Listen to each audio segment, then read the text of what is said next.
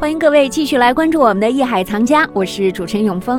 今天周一，我们继续来收藏紫禁城。对面呢，还是我们非常熟悉的何许人也组合。今天呢，我们三个是喜气洋洋的给大家来送祝福了哈。呃，我们送的是什么呀？告诉大家吧，德亮，嗯，三星，三星。嗯。福禄寿，对，呃，永峰还是您说吧。这福禄寿啊，这是一个克斯的作品啊，福禄寿三星图轴，这是乾隆御题的一个故宫里面的藏品。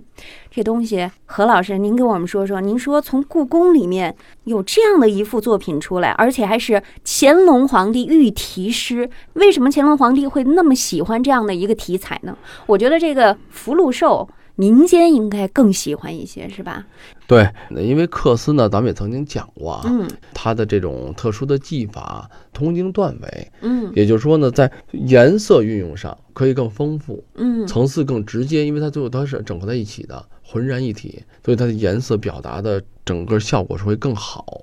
这种特殊的技法，又加上福禄寿三星，为什么要说这个乾隆时期它还有一个说所谓御题诗啊等等，皇帝很看重，嗯这是充分体现了当时皇帝的一种亲民。嗯，也就是说，福禄寿，咱们大家一般都说，哎呦，这是所谓民间的东西。实际上，皇帝正因为他亲民，而且这个作品，我们今天咱们要拿出来聊一聊呢，嗯它尺寸非常大，是目前全世界现在留下的最大的一件单件的缂丝作品。嗯，它高就四米多，对四米一二差不多，嗯，然后横一米三五。它嗯。不是说两块三块的作品，说我粘起来，我我我最后缝上，嗯，这样的话一个大的作品不是这样浑然一体，浑然一体。嗯。也就是说，这里面呢，实际上真正一件好的克丝作品，咱们看到的是缂丝是一件丝织品啊，但实际上它离不开什么？离不开很高超的绘画技法，嗯。因为他在缂丝作品之前是要有画稿的，嗯，对，这个画稿皇帝是要审阅的，尤其乾隆，乾隆作为咱们说实权老人，他确实是名不虚传。嗯。虽然说啊，历史上、在政治上、在很多方面有一些争议，嗯。但是确实在中国的封建统治来讲，乾隆这个皇帝当的可以说是文攻武略啊，他还能欣赏，他不仅是一个出色的政治家、君主，而且他也是一位非常出色的艺术家、鉴赏家，鉴赏家嗯。等等。呃，也就是说，他的头衔确实可以很多，实权是不为过的，嗯。寿命也长，也养生，也懂得这个从政之道等等。也就是说，这位就是皇帝呢，他对艺术的尊重，对艺术的理解，不简单停留在所谓咱们说承上制啊，是以前的怎么样好，我就继续。不，他有开拓的精神，有创造的精神。像比如这件作品，就是通过福禄寿。如果咱们大家去故宫看到这件作品的话，这件东西，我想它的实用性，所谓就摆放的功能，远远的不如什么它的象征意义。为什么要福禄寿呢？你看，首先吉祥、如意、接地气儿，就是老百姓图的什么？嗯嗯，不就是福，不就禄，不就寿？那福大家知道，福在眼前，福嘛，福气。禄是咱们一般都是怎么理解呢？加官很多进爵，人加官进爵，怎么能加官进爵？知识分子，也就是说嗯文曲星下凡。咱们认为文曲星就是禄星，这是一个等级问题。福是什么？福是人的命的问题，这人有福气好。嗯嗯然后呢，禄就是什么？人的这个身份的问题。嗯，俸禄俸禄嘛，为什么叫禄呢？那怎么能有身份呢？你得是状元、榜眼、探花，你得中举人，你得有文化，嗯那就是文曲星，跟它直接挂钩。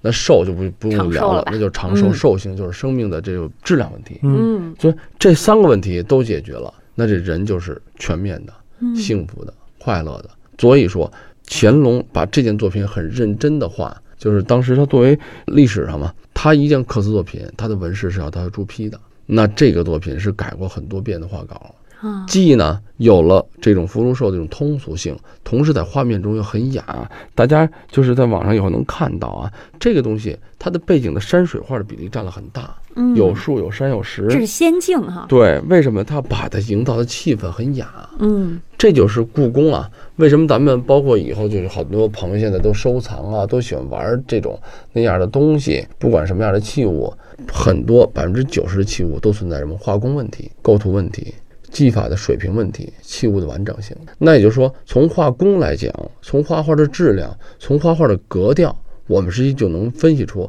它是一个什么水准的作品。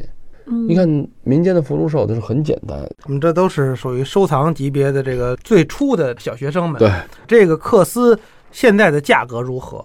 缂丝这种工艺的艺术品嗯，文物，确实在民间还流传了不少。为什么呢？因为毕竟是丝织品嘛，对，织绣类的东西呢，很多地方的虽然说啊，当时可以这么说，到尤其清朝清中晚期以后，最好的缂丝作品、最好的织绣的工匠都在皇宫，有一个织绣的作坊，织绣作。这个东西呢，就是是它的由于这种硬件的环境没办法，皇帝就是集天下之能工巧匠啊，嗯，为其服务啊。不是，这这我们现在到底值多少钱？呃，好的我缂丝，啊我记着，反正最贵的拍过，我可能还是老皇帝了，是三百多万。那我们不买了，太贵。呃，当然还也有三十万的，我们现在上什么古玩城什么买得着真的吗？买不到。你可以买新的，真的。呃，因为什么？因为现在是这样，缂丝真正的老的技法现在几乎已经失传了。咱们现在所谓缂丝作品的价格的高低，是从纹饰的图案、尺幅的大小、工艺的好坏、粗与糙，实际就这三方面。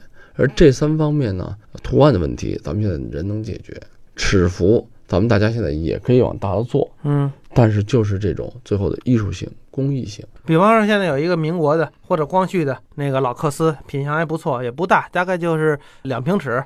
就是它以后会不会有很大的升值空间，还是说现在已经涨上来了？不，想知道这么是这点，跟你讲知道吧？呃，对，那我可以现在明确的告诉德亮了啊，听众朋友，就真正咱们要收到好的、碰到好的艺术品文物，它的保值升值是一定会比咱们现在所谓存银行通货膨胀要大得多得多，这是没有问题。只要东西对，一定是有市场的，但是关键要东西多，也就是克斯，嗯，咱们现在聊的挺好，说的克斯的工艺，对吧？嗯，啊，怎么回事儿？大家大概其会明白一点，因为它专业性很强。但是我只想说是，缂丝到了清末期以后，已经所谓衰败，是因为工艺技术的衰败。嗯也就是说，大家没有人再去认认真真的去刻，因为一件缂丝不大的缂丝作品，耗时三个月到一年，对，就是它的周期很长。嗯，如果没有一定的这人数的去干，它是满足不了皇帝，也满足不了这些人的使用的。那怎么办呢？也就是说，最好的能工巧匠都在宫廷服务了。嗯，像我们采访宋代缂丝技艺的传人哈，我说这样的一幅画作，一个人大概需要多长时间才能完成？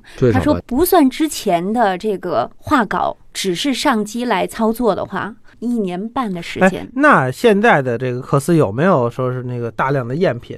就像什么和田玉啊，什么这个画儿啊，什么瓷器啊？我这点跟大家说的是，凡是咱们玩古玩的第一天，嗯从中国开始有厚葬的这种习俗，中国有了文化的这个概念之后，有了这个君主制度之后啊，可以这么说，中国人就从来没有停止过对历史啊、对艺术的发现、了解、传承。嗯也就是说，一定是有的。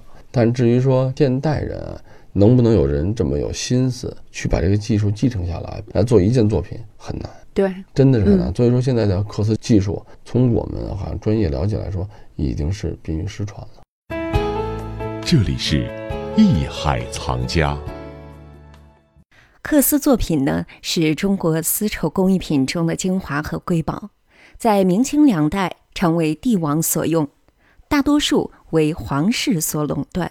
同其他的丝绸工艺品相比，缂丝具备了工艺和艺术的双重价值。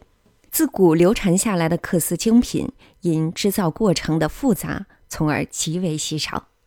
今天我们一起关注的就是罕见的巨幅缂丝作品。那么这幅作品到底是怎样的？缂丝又是如何实现画面栩栩如生的呢？好，这里是艺海藏家，我们稍事休息，一会儿见。本内容由喜马拉雅独家呈现。